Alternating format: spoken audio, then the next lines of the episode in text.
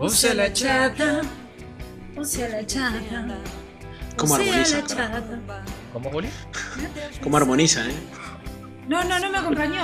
Vamos de vuelta. Un, dos, Sí, cantó. un, dos, tres. O ¡O sea, sea, la chata! ¡O sea, la chata! Dale, dale, hagámoslo bien. No. Un, Pero los dos, dos o los tres. O Yo no sé la canción. chata. O sea, la chata. No, lo hizo mal. Rosario. O sea, la chata. O sea, la chata. Ahí está. Ah, no, no conocía el O sea, la chata. Es un O sea, la tema de Rita Lee. Que no me- Ritalin. No me acuerdo cómo se, cómo se llamaba. O sea, la chata. O sea, la O sea, chata. la, no, la versión nuestra es o sea, la chata. Ah, ah, De, mas- Pero. de Master of Chata. eh. Chatiña. En vez de Master of Puppet sería Master of Reza, Chata. Claro. Reza se llama. Reza. Reza. Reza. Reza. Sí, con Z. Reza. Reza le que más aplaude. Reza, azul, bella. Dios me defienda. Reza el que más aplaude. Reza. Reza. Reza que más aplauda. Reza que más aplauda. Le traigo, le traigo, le traigo el rosario, ¿no? Sería. No, cuando dicen esa parte de venga, manga, manga, manga. Me hace recordar cuando venga la ruca, la ruca, la ruca. La ruca, la ruca. ¿La qué? más, más, más. ¿La rúcula? Confesar, confesar. No, eso serían los veganos, la parte. Rúcula, rúcula, rúcula. Ah. ah, ah. Bueno, tenemos un ¿Cómo andan, chicos? No sé de qué van a hablar ustedes, porque yo no estoy interiorizado. Yo- de casualidad me ocupo yo- de mi vida, chicos. No. Así, así como la semana pasada me había encargado de, la, de los diarios íntimos, hoy me voy a encargar sobre las novelas epistolares. Cosa que ya medio pasó de moda, pero hay algunos ejemplos que se pueden sacar siempre. Para interiorizar a la gente que escuche Mm. y no entienda que podría ser epistolares. Ah, cartas, sí, sí, Ahí va. perdón. Ma- manejo un léxico del siglo XIX. Gordo, tipo. Uh, la- larga, Ah, larga se, tranquilo, no se larga nos ahogó. Dios me proteja. Y ahora no me puedo. O sea, siempre. Esto queda. ¿eh? No, sí, Obvio queda. que- Queda, pero el problema, el problema es que cuando yo eh, tosía ah, mientras hacía todo esto, me muteaba. Ahora no me puedo mutear porque estoy con otra no, persona. No, no, no, esto queda, querido. Esto Nombre, queda, nombre, ¿eh? del, nombre del podcast de hoy, reza que más aplauda. Ahí está. Reza que más hablaba. Reza que más aplauda. Igual esperemos, ¿eh? Igual esperemos que siempre puede parecer un Sí, título, pero este título tentativo. mejor, pero queda suspendido. Reza que más aplauda. De rúcula. ¿Cómo? La ruculeta, la Bueno, ruculiña. eh, vamos a explicar eh, pistolares. la viva, viva. ¿Qué significaba? Sí, sí, no, novelas, eh, novelas epistolares son aquellas novelas que están narradas solamente en forma de cartas. Podemos decir que son es un género, digamos, olvidado o quedado en el olvido. Bueno, quedado en el olvido no, un género que ya no se usa porque, bueno, nadie escribe cartas. Salvo la municipalidad, pero no creo que te cuente una historia de la municipalidad en, en- de una tarifa de gas, ¿no? Pero o bueno. Pepe Argento cuando Eh. le pusieron el poste bien enfrente de la. de- de- El tractor del corralón. Historia de un amor. Que arranca, que Sí. arranca la carta diciendo, óiganme un- una cosa. Oigan, men. Óiganme Oigan. Y escribiendo encima. Insertar música encima. de chacarera. Chamamé, chamamé. No, no, chámame no, No, no. chamamé no, era la patada en la No. Sí, sí. No, Bueno, eso entonces, queda. se me sí. ocurre empezar con el contenido que tiene preparado usted para hoy. ¿Por qué me hablas de usted? No entiendo. Porque estamos hablando de chamamé. Entonces, Ah. hablo patrón como que. Che, che usted, ¿no? Che, usted es patrón. Le- y le ruido de mate. Ah, sí, yo Pero el mate enlosado ese que parece una. Una taza, vos. El porongo. No, no, el que parece una tacita. Chiquitito. El enlosado. Ah, ese mate. enlosado. Que sería un estilo de porcelana, ¿eh? No. Pareciera. Son como las pizzeras esas que tienen como pintitas, ¿viste? Sí. Es- ese, ese material que tiene como pintitas blancas. Sí. Eso es un Me-. Ah, hablando de porcel, porcelana, me, me hiciste acordar de porcel. Me hiciste acordar de porcel y porcel su disco de funk. Entonces te hablo a vos, Gonza. Los- La música de funk que estás poniendo últimamente en los episodios está muy buena, ¿eh? O sea, la chata. O sea, la chata. O ¿No te acordás, Ah. boludo? Puedes Sí. decir los últimos temas. Claro, sí. El otro día también pusiste uno. eh, Sí. ay, yo, me- yo lo escucho, pero me olvido los nombres. Por eso yo tengo las playlists. Sí. ya, sí, yo también tengo la. Ya la tengo acá, la tengo acá porque es un ¿Lo tema que me encanta. Lo buscaste. Sí, lo- no, no sé que solamente lo busqué, lo tengo en Spotify, entre, entre las canciones que me gustan hace rato. A No sabía que a vos también que te gustaba. Es un género nuevo que, que nunca le di pelota y me empezó a gustar más que nunca. Just the Two of Us se llama el tema. Ahí está. Less than two, Two of Us. Ese es Ese- Es un tema que empezó a escucharse hace poquito, de nuevo, y, pero tiene como 40 años. ese No, pero empezó. Sí, es raro porque la, los estadounidenses volvieron a escuchar estos temas nuevamente después de, de no sé qué, creo que volvieron por los memes, algo así. Pero a la gente le empezó Sí. a gustar. Después estaba, después estaba uno, uno japone- japonés que se llama Stay With Me. Stay With Me. Ujú. La pija pone- Ah, Sí, sí. Bueno, eso. ¿Por qué le De salía? la nada apareció, ¿no? Por el chiste, digo, viste que siempre Ah, claro, claro. Saca tu moco. Ajá, señor Sakamaka. Tarada. Pero la- Tarada. Pero, viste que, Sakamoto. Tarada. vos que estás metido- Sakamoto. Vos que estás metido en toda esta cosa media de las redes sociales, pibe. eh, me, me pasa mucho como hay canciones que empiezan a ser escuchadas de nuevo por, por, por TikTok, por Instagram, toda esa cosa, ¿no? Y. Ah, es muy sí. loco eso. Como la canción de, de- puede ser de Stranger, de Stranger Things, puede ser que era un De Kate Bush. claro, un clásico. La, la de Kate Bush. Kate Bush. Amo a Kate Bush hace más de 10 años, pero no sabía que ahora de nuevo una serie de Netflix le iba a reflotar. Digo, cuando empiece dije, Hoy yo voy a hablar de un eso, me gusta. Voy a hablar de un referente que no es muy conocido porque no ha trascendido mucho. Siempre trasciende, digamos, del lado de los que estamos más conectados con lo musical de Sí. los 70, pero también con el lado esotérico de Mm. lo musical, de lo Sí. que metemos melomanía con, con algo más espiritual. Sí. Eh, tiene que ver con el ingreso de algo también de la electrónica a lo que es eh, la música en realidad y con el surgimiento de la creación del mínimo que Sí. nuestro su señor vecino ha sido uno de los primeros en adquirir en el país el mínimo este, el semejante aparatoide con todas las perillas y todas las cuestiones esas. Eh, vamos a hablar de, de un álbum muy particular aparte que estuve escuchando desde anoche que me transmite mucha, mucho placer escucharlo porque parece que estoy en otro lugar. Qué bueno. Perdón, ¿vamos a hablar ahora de ese disco o en No, otro no, bloque? no, más, más adelante. Ah, ok, ok, Incluso ok. vamos a poner, porque tengo mucho, mucho fanatismo por todo ¿De lo quién? que te- Incluso tiene un disco que se llama eh, The Zodiac Cos- Cosmic Sounds. Ah, ah. un sí, tema sí, por sí. cada signo. El nombre del signo para del tema para el signo Aries, el nombre del tema para el signo Tauro, hasta Piscis. Qué raro que no Terrible. haya tanto. Es raro que no haya. ah, con tanto que le gustan a los rockeros, ¿no? Tantos temas esotéricos o astrológicos o temas del- relacionados con lo espacial. No hayan hecho un disco con. No hayan hecho un disco así con, con los signos del zodíaco, digamos, acá en Argentina. Bueno, raro. ha- Lo, ha hecho, lo ha hecho ese señor. Se ve que como que ya lo hizo él en el año 76. No, Mm, más, ah, an- mira. antes, antes.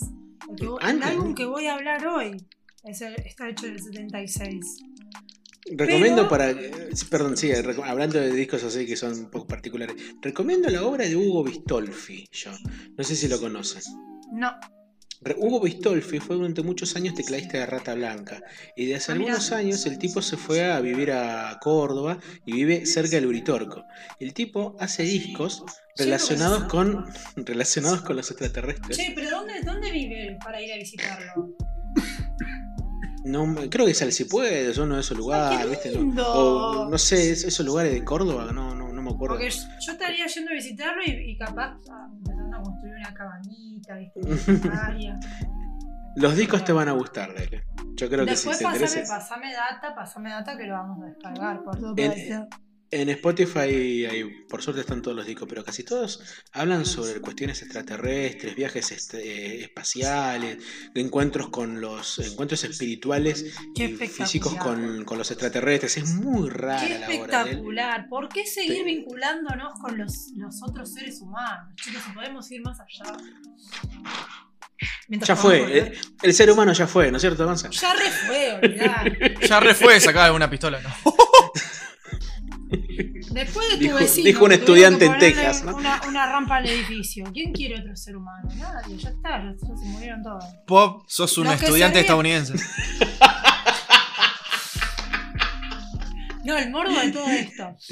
Ay, Dios. ¿Por qué entiendo no, yo ya, los ya chistes? los seres estos? humanos interesantes se murieron, chicos. Ya está. Lo único que que puedo llegar a decir que interesa que quede vivo es vos. Y bueno, y el señor de acá arriba, ¿no? Claro, pero hacé de cuenta que viste ya, digamos, ya. El máquina, está. el máquina de hacer paja. Ya está en otro plano. Bueno, Eh, a eso el también máquinas. El máquina. El máquinas. El máquina. el petacas máquinas. El No, pero- llama- Pero me parece interesante también nombrar el álbum. Tiene muchísimo que ver con todos los sonidos que encuentro eh, justamente en esa etapa de, de Charlie, que es toda la máquina de hacer pájaros y, y el final. Hay uno que me recuerda mucho al final, los juegos del final de, de mm, Bubulina, de mm, temas como Marilyn, la Cenicienta y las mujeres Ah, Eh, los efectos que tiene eh, las aventuras de- del, del señor Tijeras, pequeñas aventuras del señor Tijeras, Qué lindo tema ese. temas que van para mí para otro plano, te parecen ovnis, cosas así, sonidos que me llaman muchísimo la atención. Y si bien el flaco siempre fue como muy espiritual y siempre también conectado con algo superior, creo que va más por el lado interno, Charlie es como más... eh, justamente creo que por ser ascendente en Acuario, ya se lo mete la astróloga, ya sale en realidad, es más para afuera, es creando con esos sonidos medios raros como lo han hecho también los Pink Floyd con, con, con The Dark Side of the Moon, que, que simulaban que eran autos del futuro, eh, On the Run, eran autos del Sí. futuro. Eh, bueno, ¿Todo hecho con qué? ¿Todo hecho con queso? ¿con qué? Con un mug. Con un Moog. Oh, mira Sí, este, sí. con un Ahí- dijo mi amiga. Sofi. No era el juego, Sofi, era un Moog. Mog. Eh, y de hecho, antes de tener problemas con el Wi-Fi, señora, que ya regreso a mi propio wi- Wi-Fi el 13 de julio. Tengo ahí la fecha como marcada en la manera que como que me voy a morir ese. no sé. Mañana Ah, llama. Anotes. Voy a renacer ese día. Eh, claro. Eh, de hecho, estuve viendo en los últimos eh, días de Wi-Fi el, el surgimiento y dónde fue utilizado el Yamaha Perdón. DX7.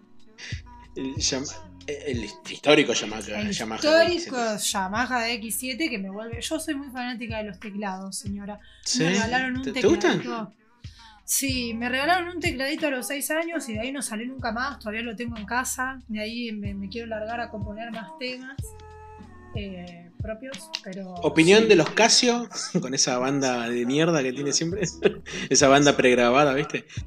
Claro, lo, lo tengo, pero bueno.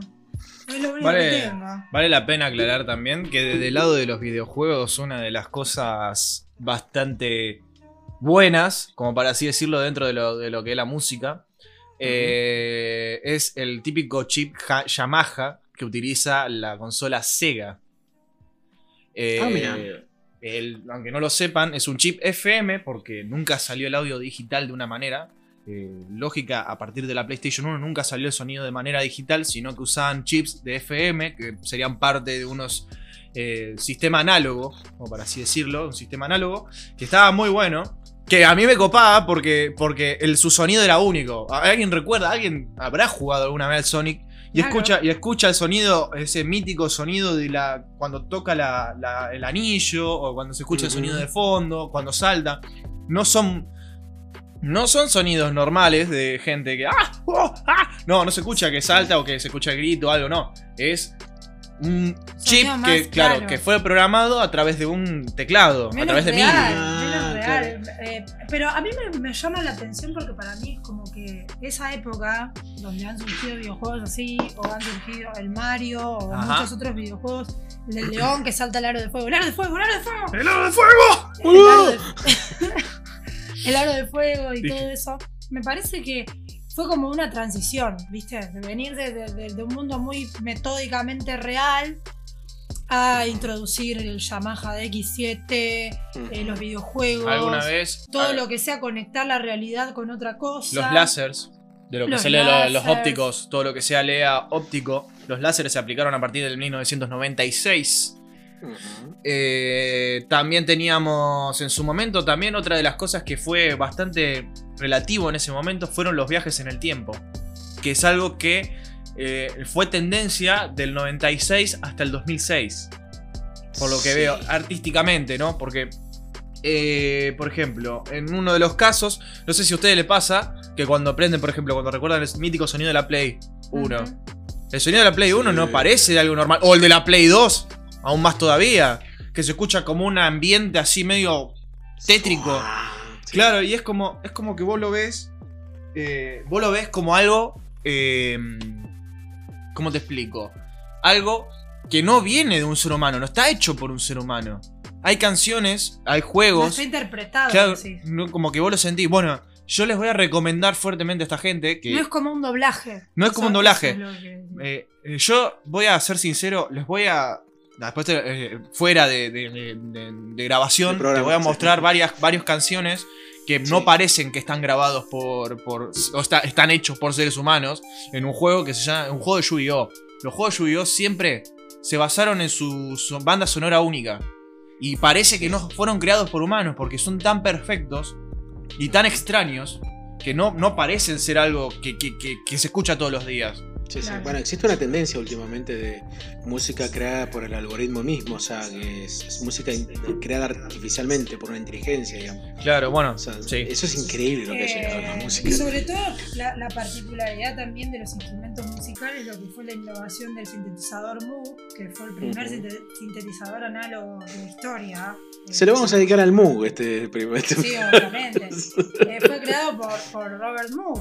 El amigo Robert. Fue una de las innovaciones, imagínate, para, para los acuarianos y acuarianas de ese momento, lo voy a decir como acuariana, que encima de amar el sonido fue algo como que generó un impacto terrible eh, en los años 60, ¿no? Por eso digo, esa interacción eh, musical con un sonido que no, que no tiene que ver, pareciera con lo tangible, ¿no? Claro. Porque siempre todo... Eh, sí, sí, eh, no- tal nada se enchufaba de esa manera, nada sonaba de esa manera.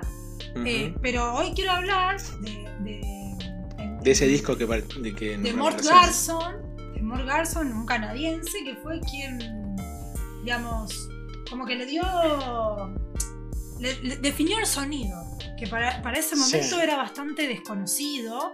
Y creo que tu vecino tiene muchas influencias de, de ese lugar.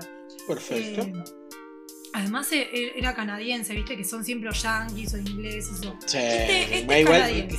Canadá siempre tiene lindas bandas, eh, siempre Sí. lindos artistas, lindos. Rush, Neil Young, Johnny Mitchell, siempre tiene cosas lindas. Esto, esto es una tarea para vos, Gonza, ya que estabas bastante interesado por el tema de la música. ¿Tenés papel y lápiz o lapicera? Tengo un teléfono.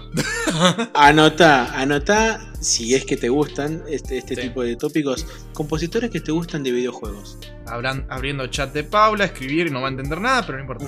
Decime. Com- compositores que te gusten de videojuegos. Compositores que me gusten de videojuegos. Sí, eh, sí. Toby Fox, eh, Max Grill. Eh, pasa que son muy pocos, porque siempre son los Eh, mismos. Son hay muy mucho pocos. japonés también. Eh, hay muchos japoneses. Es- ese es el tema. Los japoneses son muy buenos. Y te voy a tirar una data que aunque no la sepas, que me hiciste acordar, justamente porque sacaste Ah, una rama. ¿viste? Dicen Hablando que de el soundtrack. Esto es Sí. un. Dicen que el soundtrack del Sonic 3 fue hecho por Michael Jackson. O sea, la chaca. O sea, la, O sea, la chaca. I am, I- I'm Michael Jackson. Bueno, sí, eh, en ese caso. Michael Jackson. A ver, lo que te puedo decir, Juli, que. Otro Luna Pisces como Mort Garson. Claro. Sí te puedo Ah. decir las empresas. Sí te puedo decir las empresas que hacen la música de los videojuegos como un ambiente espectacular. Si yo lo pongo, tengo que poner un primer puesto en una de las empresas que son buenísimas, es la banda de Konami. La banda de, la- de la- de lo que es Konami. ¿Por qué? Primero porque ha hecho la saga que me, que me hizo feliz toda la vida, que es el Metal Gear Solid, que tiene una banda sonora espectacular. El segundo es el Silent Hill, que tiene un ambiente tétrico.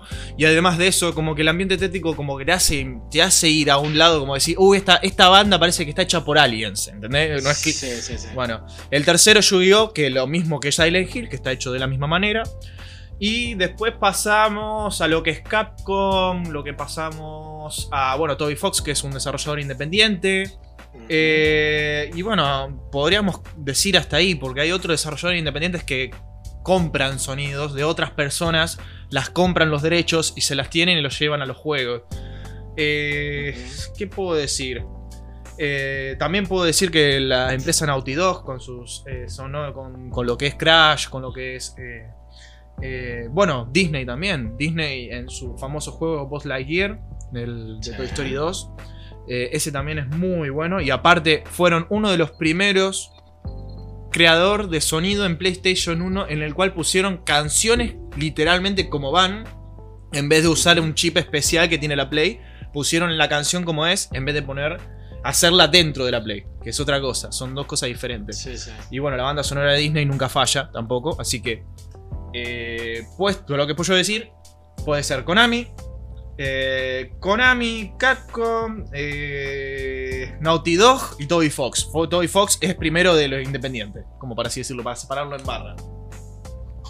Perfecto, entonces Bien. material para un próximo momento sería esta recomendación de compositores, ¿no? De música entonces.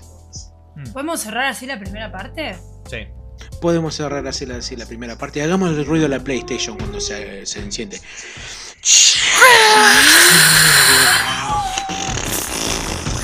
No, así no así.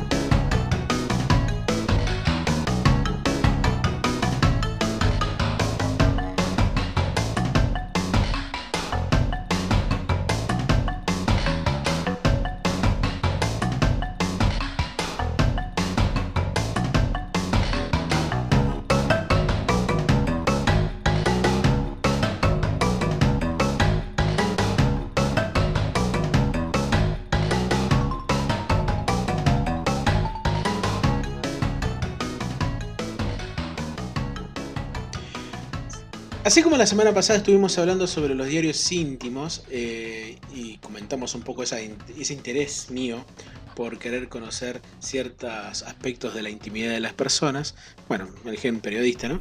En esos casos. eh, en este caso sigo metiéndome con lo que es la intimidad, así como Luis Ventura, y me, me quiero insertar, digamos, con lo que es las novelas o los libros, o clásicos incluso, que fueron escritos bajo un término particular que es el que mencionamos al principio de este episodio, que es la novela epistolar, es decir, la novela escrita vía cartas.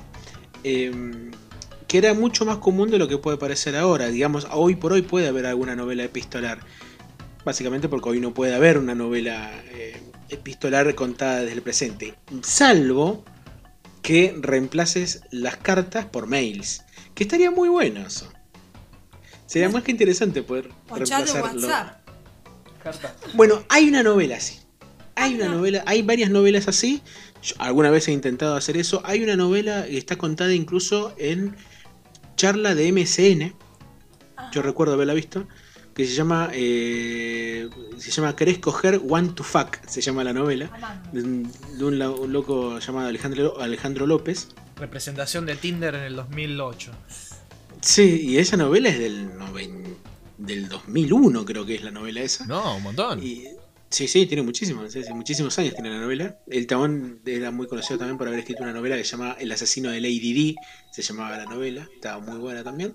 Pero mm, creo que es un buen reemplazo, digamos, esas, esas, este, la- las charlas de WhatsApp, digamos, como bien dijiste, Chero recién, lo- un audio de WhatsApp bien podría ser un buen reemplazo, digamos, de lo que es una, una carta.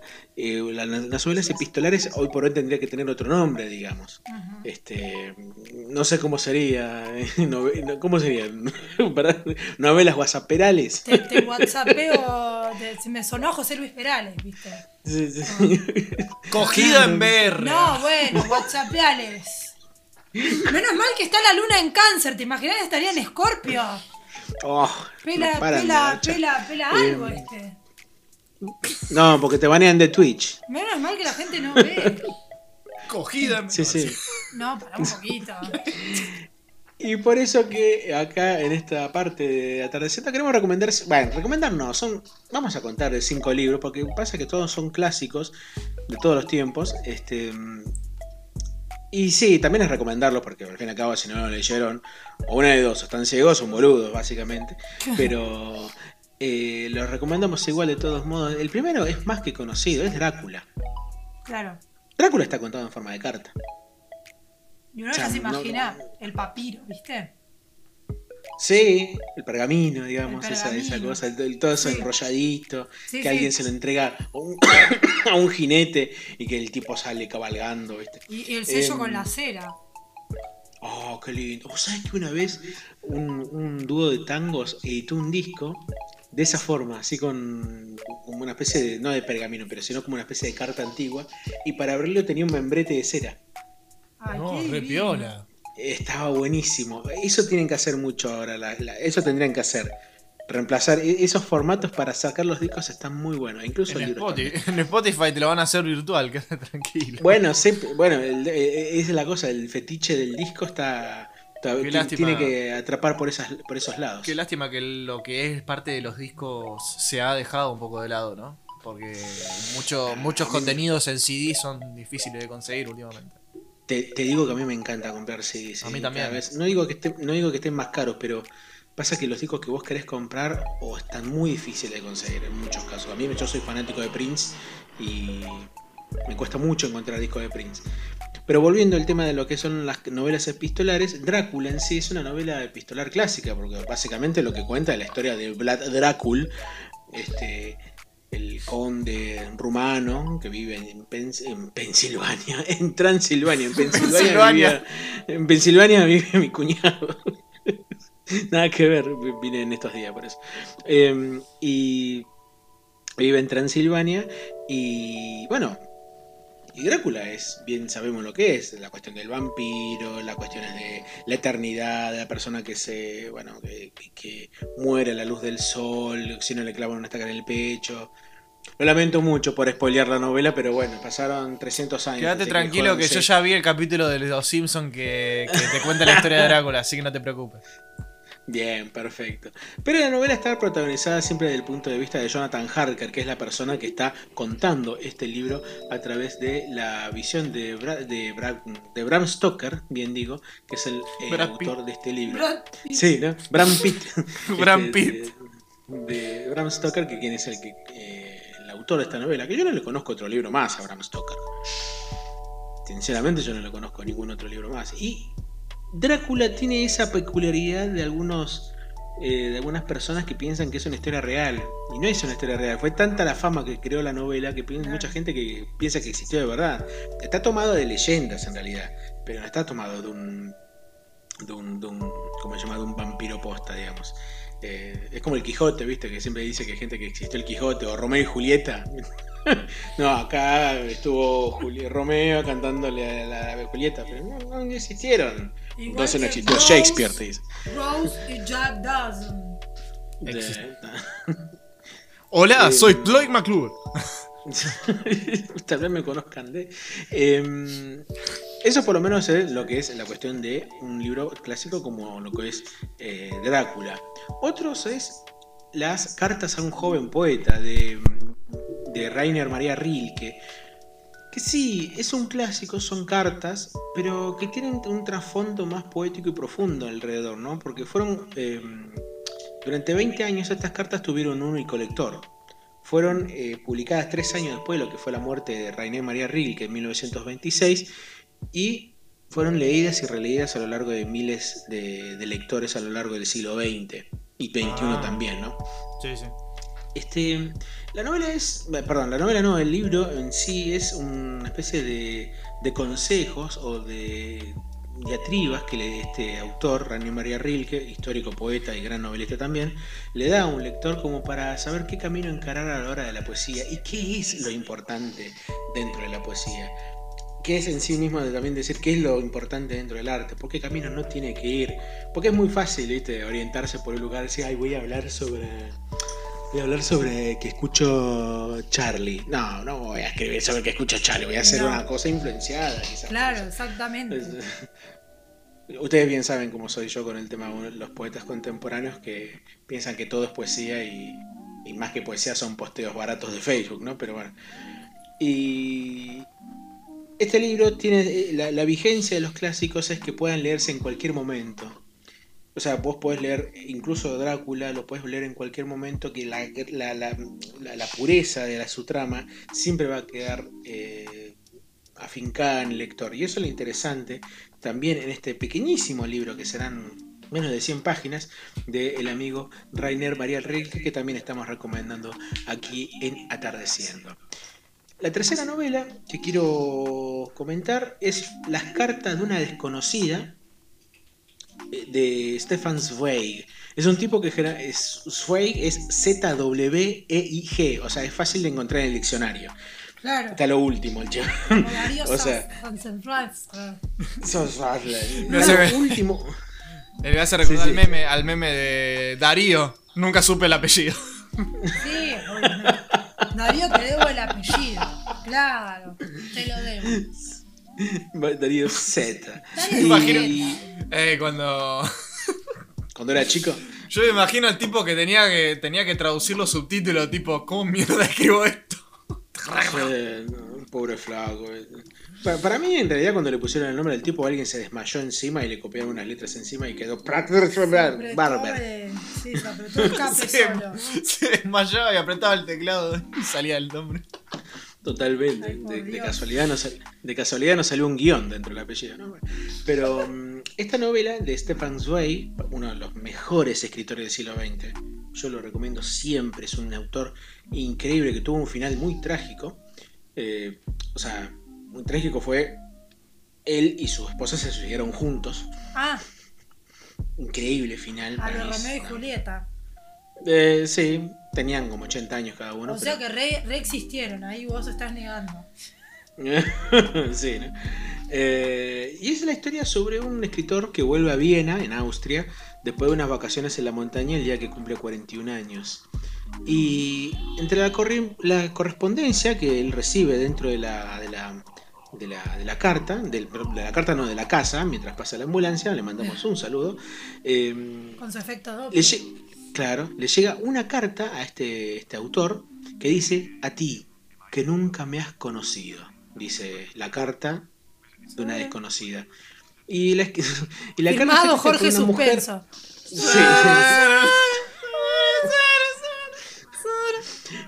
La carta está escrita por una mujer que cuando tenía 13 años era vecina de él.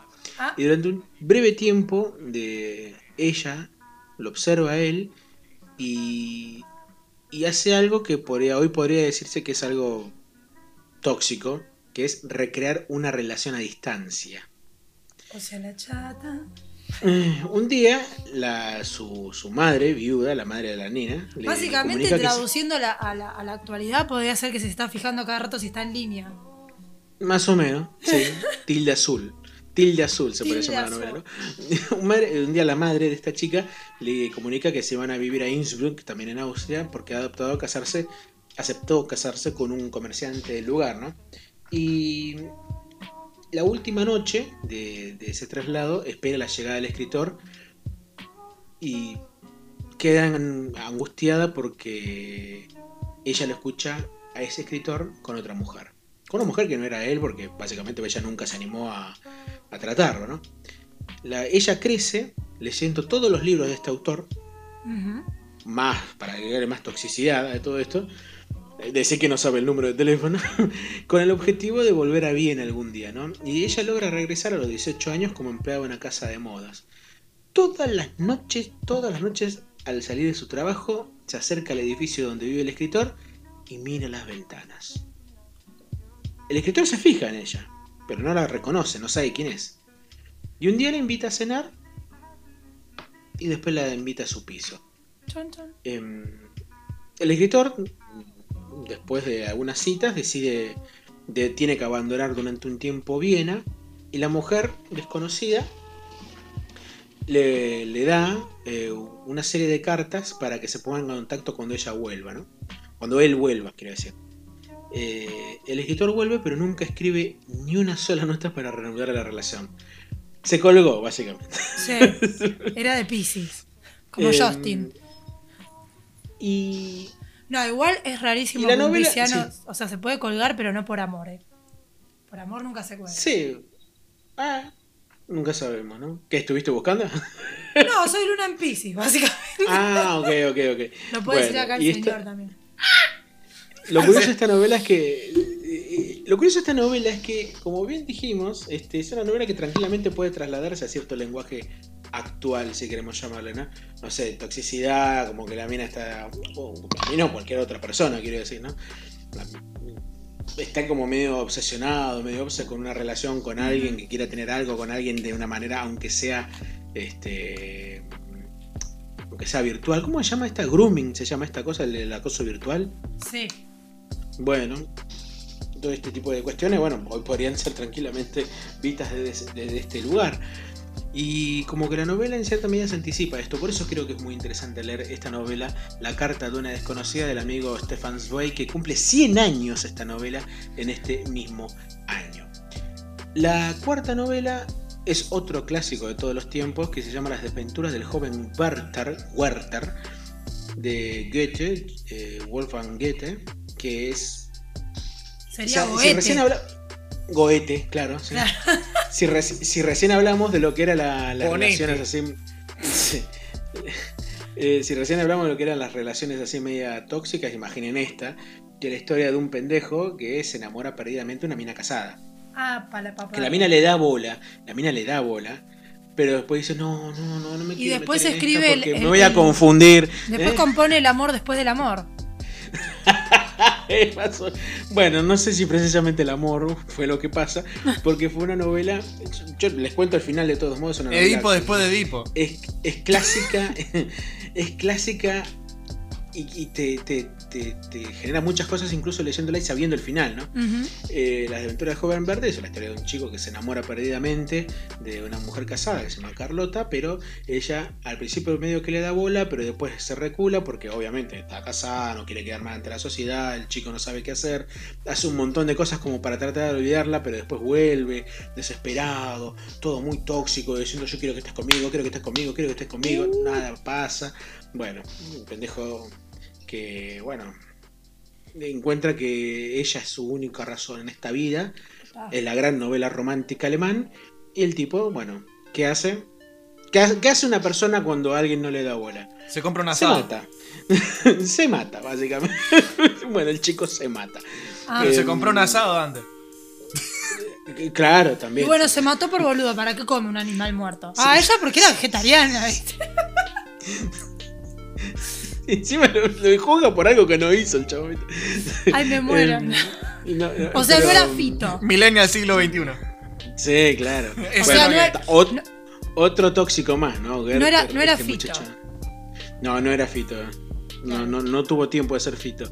Pero es una gran novela, es- es una novela buenísima si la vemos desde lo que es la- la- el trasfondo social, histórico, bla, bla, bla. Y también de lo que es la cuestión sentimental de este autor, porque Mm. imagínate el éxito que fue, fue tal el éxito que tuvo la novela, pero tal el éxito que muchos jóvenes, y esto es fuertísimo, muchos jóvenes se empezaron a suicidar Ay, como el autor, como el personaje en la novela. Y cuando el autor Goethe se enteró de todo esto, dijo, son unos pelotudos. Cla- Y sí. No lo dijo de esa manera, obviamente. no lo dijo de esa Lo manera. decía, pero- en vez de inglés lo tiraba re argentino. Son re pelotudos. Claro, alemán era, No, el- qué era alemán el loco. Pendejo boludo. Pelotudo. El, el próximo libro, eh, pendejo boludo. Sí, sí. Y se indignó porque el chabón decía, yo no escribí este libro para vanagloriarme, si querés, de mis pensamientos suicidas. Nada que ver. Claro. Yo atravesé un momento triste y con el arte pude tratar de salir de esa situación de tristeza. Claro. Estos chicos lo que tendría que hacer es ir hacia el arte, no replicar lo que hace una, una- un personaje una Claro, novela. agarrar el camino. Son bueno, unos pelotudos. dijo. Pero no todos, viste, van a agarrar el camino. Qué buena definición del El fanatismo. camino de la luz. ¿Cuáles son unos pelotudos? Qué, bueno, qué buena definición de fanatismo, ¿no? ¿Cuáles son unos pelotudos? Eh, no, sí, no, Ah. lo que básicamente, que, claro, porque eh, uno quiere replicar lo mismo que hizo otra persona. Como, Ujú. como, como Sí. Seguir claro. la misma. seguir la misma cadena. Y eso es lo que pasa hoy en día Bueno. también, el fanatismo entre eso. Bueno, si hoy el día de este- mañana ponele Duki, Duki le pega un tiro a un, un pibe en la escuela, al otro día aparecen 40 pibes con un arma adentro y pega un tiro a un pibe cada- cada escuela, ¿entendés? No, no des ideas. sí. No, no, no. A ver, Duki no lo haría ni en pedo, ¿entendés? Pero. y, todo, y todos cantando diciendo: Voy a tirarte un tiro en la cabeza. ¿Viste? Porque cantan así los traperos. Era como Rafa. Cantan medio. Era como Sí, Rafa sí. con la espada en, la- en el capítulo de la medieval. ¡Miren esto! Y se mata solo. Ay, no, me muero. Em, pero bueno, como vemos que en realidad la- las épocas no han cambiado tanto, lo único que han cambiado son las modas, las ropas, o sea, los pensamientos siguen siendo más o menos los mismos desde hace 300 años. Y el último libro que quiero recomendar antes de que bueno, se extienda durante minutos y minutos es un otro clásico, pero este es más del siglo XX, un libro que a mí me fascina, de un autor que me fascina, que creo que es el mejor escritor estadounidense de los últimos 50 años, que es Stephen King. Y en la novela es Carrie. Otra. No, esa no, esa no, esa no, esa no, esa no, esa no, esa no. Mirá, papá, mirá. Ah, la tiene acá el ¿Qué? señor. Ahí está. Bien, watch. Otorgado por Pablo Lorena Barrera. Mandamos Lo escuchaste, lo escuchaste, lo leíste el libro, ¿no? Escuchá, ¿qué? No, no, esa no, Se esa ponía no, el esa libro no. en la oreja y le sonaba eso, ¿viste? Perdón, temazo. No, así, ey, hacía. Más. Ey, hacía. Lo abrí y Carrie. Sí, como. eh, Es ¿cómo se un llama? tema, un morcillón el tema, ¿eh? o sea, para bailar apretadísimo, ¿no? ¿Cómo se llama? Eh, Stephen King. La banda Hero. No, no. eh, la escena esta de Lilo y Stitch cuando le abre la boca Ah, y lo Elvis. usa de. Elvis. Ah, sí, de él, sí, sí, sí. Abrís el libro. Sí, ¿qué? sí. Elvis. Sí, sí. Igual de todos modos el libro No. de Stephen King no es precisamente el más este el más este romántico que haya, ¿no? La banda, la banda de Kerry sería el Rey Esteban. Claro, exacto. Muy bien, muy bien. Gol. Eh, eh, y la novela habla sobre, bueno, así como mencionamos recién que hay temas que todavía se siguen tratando en novelas que hayan pasado más, más o menos 200 y pico de años o 100 años, eh, en este caso, de lo que trata es el bullying, básicamente. El bullying que sufre una chica como Carrie, pero que a medida que su, su bronca se va acumulando, también está en un proceso de crecimiento en la adolescencia que eh, empieza a, a generar en ella una, una sensación de, de terror y de angustia, porque al fin y al cabo ella ve el- el- la, la sangre derramándose por su, su primera menstruación y no entiende qué le está pasando porque nunca la educaron en eso Claro. nunca le enseñaron entonces eh, las cuestiones de educación sexual y sumado a la bronca que le está generando internamente por todo el bullying que le hacen sus propias compañeras de, de- de- de- de colegio, todo ello termina acumulando como una especie de fuerzas descomunales y siniestras que, bueno, el amigo Stephen King resuelve de esa manera increíble y a mí me encanta Stephen King porque es uno de los pocos tipos que maneja el terror desde algo que es normal, digamos, que es algo cotidiano. O sea, Jorge una- Suspenso. Más o, sí, más o menos, pero, pero, o sea, las novelas de él están buenas porque decís, ah, la mierda, ¿qué tan lejos está esto de ser cierto o no? Claro. Y, y eso, eso es lo que me gusta mucho de Stephen King, a quien voy a celebrar si algún día le dan el premio Nobel de literatura, porque nadie más que él se lo merece. Y no, él, la máquina esa enorme de hacer humo que se llama Bob Dylan, ¿no es cierto? Así que vamos a terminar este momento de atardeciendo eh, escuchando un tema que puede hablar de las cartas, puede que no, porque ya no me acuerdo qué tema iba a elegir, pero de todos modos estoy seguro que el tema concuerda bien, estoy seguro de eso. Podría, ¿sabes qué? Podría dejar ese tema, pero no sé si el copy. Podría, ¿no? O sea, pasamos Rita Lee como. Busquemos un cover, Pasamos no Rita. En, en Monk. Ah. pasamos Rita Lee, no vamos a pasar Como- Hero. como- como Da. hecho por el Duki. Un cover por el Duki. Nico del Car. Ah, le tiraba el otro. no, vamos a escuchar un ratito de, de Hero haciendo la balada más morcillona de todos los tiempos. Una balada que me dan ganas de abrazarme con lo primero que encuentre a mano. Eh, ahora volvemos. for you to cry.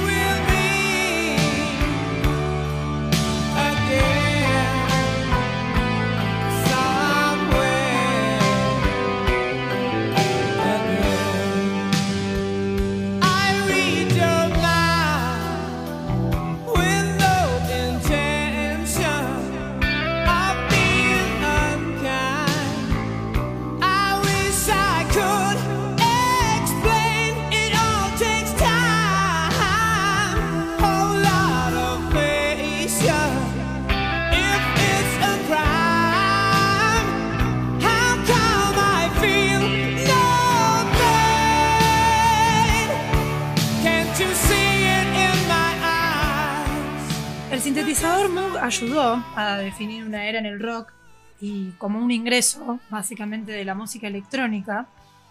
Pero hoy quiero hablar de los sonidos de la era espacial y uno de sus músicos pioneros, que se mantiene en el olvido, que como decía al principio es como que tenés que hurgar entre la melomanía y todo lo que es lo esotérico como para llegar a un artista que necesita flashear con o sin la necesidad de alguna sustancia o algo que dé un aliciente, no es mi caso. Pero no. llegas hasta ahí y te encontrás con álbumes como Plantasia. Estamos hablando del señor Mort Garson. Yo, hasta, hasta el momento que vos me comentaste de este, de este buen señor, Sí. no conocía nada y mirá que me encanta burgar en esa serie de discos así medio experimentales que se hayan hecho, sobre todo a principios de los 70. Claramente. Y como hablamos de los 60 y los 70, voy a hablar de lo que es obviamente el sintetizador Moog, que Por fue el primer sintetizador análogo de la historia, creado por Robert Moog. Y una de las innovaciones, como decía antes, más importantes de los años 60. Pero uno de los músicos ayudó a definir su sonido y como relataba recién vos, es un gran desconocido para muchas personas.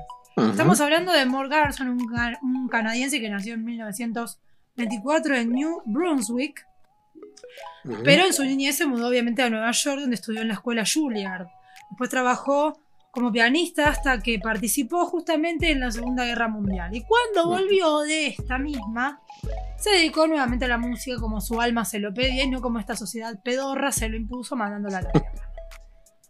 Comentario aparte, por supuesto. Sí, por supuesto. A finales de, de los 60 empezó a trabajar con esta cuestión de- del sintetizador, después de conocer a su creador, a Robert, por supuesto, y se volvió uno de los pocos músicos en tener el sintetizador, ya que en ese tiempo era muy costoso. Si, si pueden buscar y pueden ver lo que son los primeros Moogs, son unos aparatos gigantes. que- Era una habitación. Claro, y aparte, cuando empezaron a reducir en tamaño, habrá sido también re incómodo para los músicos llevar todo ese aparatejo con todas las perillas terribles. Un, Este, perdón, un ejemplo que pueden buscar como un- uno de los tipos que más usó el, el Moog es Keith Sí. Emerson de Emerson and Palmer, que cuando él lo llevaba en vivo llevaba el, el Moog entero. El Y era un Era un quilombo de, clave, de cables por todos lados que era increíble. Claro. Y eso Me se gustaba ve. renegar más que un batero al loco ese. Lo digo como música y novia del batero Claro, claro. también. O sea que yo como cantante me podría ir, me podría ir cuando se me cantan, pero me tengo que quedar hasta el final, señora, porque el Uf. es mi pareja. Oh, Soy Buscate, buena. uno- soy- buscate un bajista, boludo. Me hubiese, me hubiese puesto con el, con el sonidito ya está. Sí, sí, bien. sí. Bien. Eh, bueno, mucha gente, muy poca gente podía comprar eh, el Moog porque era bastante costoso ese aparato. Y a partir de, de allí, eh, el, el Mini Moog pasó a ser como el instrumento madre de Garson, eh, donde empezó a crear música y a experimentar con sonidos muy, especial de una luna en Pisces, como era el señor. Eh, y esto es justamente citando a la luna colega que tengo con el señor Garson, y aquí también Gonzalo eh, forma parte de, de- de los sufridores, pero creadores musicales del Zodíaco. Justamente el primer disco en 1967 fue The Zodiac, Cosmic Sounds. Después empezó a hacer jingles, soundtracks para películas y programas de televisión. Muy usado el MOOC para eso. Hasta en 1969 eh, hizo la música para el aterrizaje del Apolo 11. Justamente ya estamos hablando de eh, un episodio muy cercano, que es del 20 de julio, se cumple un aniversario de la llegada del hombre a la luna. Para quienes crean en la llegada del hombre a la luna. Este, y bueno, es una de sus hijas, es la que recuerda eh, el día del aterrizaje, era el cumpleaños de su papá porque era de cáncer el señor eh, Claro. Garson. Y siempre hacían una fiesta ese día que estaban todos los amigos y la familia viendo el televisor, la transmisión en vivo, se dio cuenta que era algo impactante, algo que significaba mucho en la vida, sobre todo por esta combinación, ¿no? De lo que era la música y toda la cuestión del sonido, la era del sonido espacial, espiritual, lo esotérico que tenía que ver con las características personales y en el talento de, de Morganson. En el 76, y acá es donde quiero ahondar y donde vamos a cerrar esta parte, con una- Ujú. uno de los temas de ese disco que lo pongo para armonizar mi hogar, creó Mother Earth's Plantasia, un disco que es el más memorable de la carrera. Eh, el disco es que como que mantiene, se va- es muy característico de- del sonido de la época. Eh, mantiene como un cierto sonido caricaturesco que me lleva también a la cuestión esta de caspa de estrellas, voice angelical, lo que mostrabas antes de, de- de la banda sonora del Chavo, de la intro del Chavo. De Jean-Jacques Eh, Perret. Ahí está, Francia también. Viste que Canadá también, Canadá, Francia, se ve que viene por ahí. Sí, sí. Bueno, el Eh, francés es el segundo idioma de, de Canadá, así que. Claro, entonces cuando, cuando te pones a pensar eh, y ves la tapa del disco, que lo recomiendo que lo busquen y que lo escuchen, que es una maravilla. eh, además son sonidos tipo ovni, ¿viste? Está como dedicado a, a- a la- a las plantas, y a las personas que le gustan las plantas y que quieren poner música a sus plantitas. Eh, empezamos a imaginar el crecimiento de una planta. Ya desde el pr- primer soundtrack, imaginás cómo va surgiendo. ¿Vieron esos videos? ¿Cómo se llama? Eh, lo que, los que van mostrando los procesos del, del crecimiento de una planta. Sí, sí, sí. eh, No, no recuerdo el nombre, cómo, cómo es el, el método, pero. Montage, montage footage, Mm, algo así. No, es, es otra, es otra. Timelapse. Timelapse. El timelapse. Ah, timelapse, sí, sí, sí, sí. El- los montajes de fotos es lo que yo decía. Que Ah, era va. otra cosa, pero es parecido. Ah, Y me gusta hablar de que el recorrido musical de este artista, Mort Garson, repito, implicó la adaptación a una nueva era. Eh. Porque los instrumentos como los sintetizadores transformaron la realidad de la música. Es eso lo que yo decía, ¿no? De, de- de cortar con toda esa cuestión más manual y entrar a lo analógico que generó un impacto de lo nuevo y, y fue un éxito rotundo porque fue como salir de lo natural, de lo normal, que era ver algo en un instrumento o escuchar o ver tocar un instrumento como lo es el mínimo. Y me gusta porque como artista, no solamente, sino también como astróloga, eh, este, estamos hablando de un músico que abrazó la transformación de una época como compositor y escritor de la música pop, porque dio un paso en donde se estableció como un pionero de la música electrónica, si se puede decir así. Sus obras no, no solo tuvieron un éxito, aunque discreto, como decíamos, muy poca gente, o creo que no conozco gente que, que- que conozca la obra de Mort Garson o a Mort Garson en realidad. Sí, perdón, perdón que te Sí. interrumpa, pero eh, generalmente la mayoría de los compositores de música preelectrónica, si querés llamarle, o sea, Sí. mm, me refiero con música electrónica antes del 74, cuando Kraftwerk editó editó un disco llamado Autobahn, que eh, la gran mayoría de esos compositores eh, de música eh, electrónica o preelectrónica, si querés llamarlo de esa manera, generalmente no tuvieron un gran éxito porque se enfrentaban ante un público que estaba virgen de todo ese sonido. Pienso Claro. en él, pienso en Wendy Carlos, pienso en Jacques, en Jacques Perret, que tuvo mucho éxito Digamos de- mm, Que varios años básicamente después. como que la, la piazolearon. Claro, claro.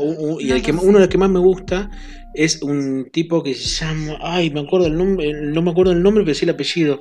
Hack. Steve, creo Steve Hack o Robert Hack. Déjame que te lo voy a buscar. Que es un tipo que grabó muy, música electrónica, pero eh, en modo este mm, low-fi. Bruce, Bruce Hack, ahí está. El tipo grababa eh, música electrónica en 1969 ya, con los primerísimos modulares así, mu- pero todo grabado en la casa. Y eso es increíble cuando vos lo escuchás porque el tipo estaba 40 años adelantado un montón de cuestiones. Claro. Como el mismo querido Garson. Sí, totalmente. Eh, bueno, y cerramos esta parte eh, de, de mi participación en este podcast de esta temporada 3 de Atardeciendo vía Spotify. Ajá, Eh, recomiendo, beso. por supuesto, The Zodiac, Cosmic Sounds, por supuesto. eh, ¿Son discos largos? No, no son muy largos. Los Ah, no. Por lo menos los de Plantasia, por ejemplo, y depende de, de, de las características de cada signo. Por ejemplo, el de Leo se llama El Caballero de la Luz. Eh, Perdón, ¿cómo se llama el disco de los, de los signos? The Zodiac Cosmic Sounds. Mm. Está muy bueno. Eh, No, digo porque eh, eh, encuentro en, en Spotify encuentro este mm, el Plantasia, pero no encuentro este de Zodiac, así que bueno, Lo- lo quedará en otra YouTube, forma. seguramente. Ah, ok. en YouTube lo ok. pueden encontrar, sí, sí, sí. Eh, y bueno, Plantasia eh, tiene temas que duran entre 3 y 2 y 3 minutos, no llegan Ah, a 4 un minutos. disquito. Ah, son, son escuetos. Eh, bueno, y en, do- en marzo de 2019 fue cuando la discográfica Sacred Bones Records anunció que estaba trabajando en la reedición y el 21 de junio de 2019 fue publicada en servicio de streaming junto con sus nuevas versiones en vinilo y en CD. Ah, Así que lo recomiendo, obviamente, como no solamente como amante de la naturaleza, de los sonidos cósmicos y de, de lo espacial, sino como ascendente en Tauro y conexión con la naturaleza, esto que es Plantasia. Lo que vamos a escuchar para cerrar es el segundo track del disco que se llama Symphony for Spider Plant.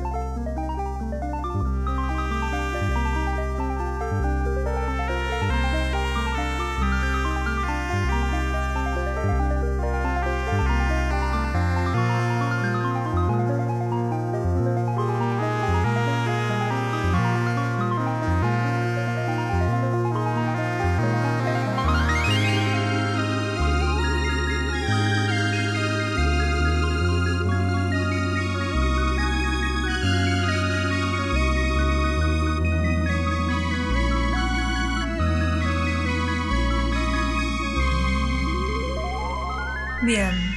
Ah, linda música, ¿eh? Linda, Linda música, del música. amigo Garchon. Gustavo Garzón. De Gustavo Garzón. Gustavo que produjo Garca. videos de, de- de Ricky Martin, creo. Yo te di. Ah, era Miranda, cantaba. Produjo videos de Ricky Martin, me parece. Produjo varios videos, Gustavo Garzón. Búscalo.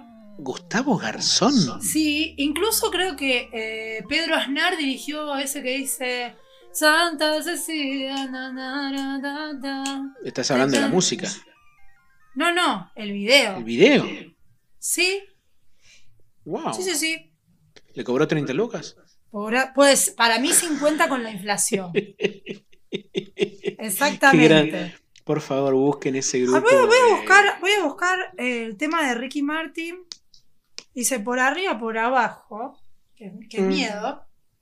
Por arriba, por abajo, Palacio. Por arriba, por abajo. Qué miedito, Em, señora. Vuelve, me Bien. parece un, un hi- un hito de la cultura popular del, del- de Un los hito, un pop hito. Bueno, año acá 90. dice que. Vuelve. No dice quién dirigió el video, pero no sé si este está por acá. A ver si está. Si está en imágenes, porque me abrió el track de, Déjame del disco. A ver si. Eh, ¿Cuál, si- cuál tema era? eh, por arriba y por abajo, qué miedo. Justamente. Es un tipo insaciable, ¿no? Sí. Y bueno, ¿viste cómo es? Justamente dice. Después me dicen loco a mí. Ay, es este, mira. El video oficial. Eh, di- direct by Pedro Aznar. Dice abajo una letrita blanca chiquita si lo quieren buscar. Eh, ¿eh? Ah, lo puso. ¿Lo puedes ir pasando mientras. No lo puedo. eh, mientras No, va. no, no, No, el sonido, lo podés pasar en imagen. Bueno, eh, yo me acuerdo que me sorprendí porque no. No, no tenía idea que Pedro dirigía videos. Así Bueno, que. bien. A ver si se puede ver algo. Vieron que Ricky Martin como que va recorriendo unas galerías con santos, pero tienen como... Fíjate la unas- descripción, Gonzalo. No, no, en la descripción no dice. Eh, Hay unas, hay unas letritas blancas que aparecen abajo. Vieron que los canales de la música aparecían abajo el artista, el nombre de la Sí, canción. al final del tema. Y decía quién lo dirigía. Casi al final del tema, capaz que aparece ahí, Gonzalo. Fíjate, es- me acuerdo que estaba por, por ese pasillito. Ahí está, direct. Ahí está. Ay, mirá, mirá, volvé atrás. Ahí está. Mirá, Eh, minuto 2.47. mirá. Minuto 2.47. Descubrimiento, Datazo. le digo. En minuto 2.47 el video oficial por arriba por abajo de Ricky Martin aparece dirigido por Pedro Aznar. Y lo descubrí cuando estaba mirando Match Music en el año 2005, una cosa así. Igual convengamos que no es un, video tan producido, es un croma y. No, no es un video tan producido, pero bueno, para mí era el que yo miraba mucho a Ricky Martin y como miraba atentamente el video, podía, pude ver las letras que decía que uno de mis artistas favoritos del mundo, como es el señor Pedro Aznar, dirigía ese video musical. No, no Bueno, damos más de gente. tanto, no damos más de tanto data, loco. No O sea, nada. les hablamos de Brent Garson, les hablamos de, de, que- o sea, del libro Novelas Epistolares. Nos hablamos sobre, nos deberían pagar, viejo. Ya. Estamos podridos, viejo. Podrísimo. Todo el día comiendo arroz. Integral. Integral, que se hace cada Sí, qué 80 mierda. horas. Che, boludo, y lo comes en dos minutos encima. Sí, te para que juro, sepa mal. como el orto. Como el culo. Bueno, eh, bueno, entonces este, nos contactamos la semana que viene, chicos. Nos contactamos la semana que viene y esperemos que disfruten. Pueden encontrar todo nuestro Ah, sí, contenido en sí. Spotify. Este es el quinto, ¿no? Este es el quinto, sí. Queda como reza, queda, queda como reza. el Reza que más aplaude, exactamente. Hasta la semana que viene. Hasta Yo tengo ganas de, perdón, yo tengo ganas de bailar. Ah, ¿Vamos a bailar yo con algo de también. funky? Sí, ¿Vos tenés ganas de bailar, Gonza? ¿O querés mirar en la mesa? no, a mí déjame con un, con un vaso de cerveza, ¿ves? Ah, sí, yo, yo, tipo, yo soy el ortiga que está ahí al costado. Eh, eh, moviendo los piecitos, ¿viste? No, o sea, la ch- Sí, sí. Yo celos eh, con celo. Me salió el chino ahí. ¿Eh? El celo Ah, salir. Ah, el cero, cero salir. Cero salir ya. Perfecto, entonces vamos a escuchar un poquito de una linda música para despedirnos y encontrarnos la semana que viene, ¿cierto, chicos? Chau, chau, adiós. Adiós. Adiós, Rosario. Mm.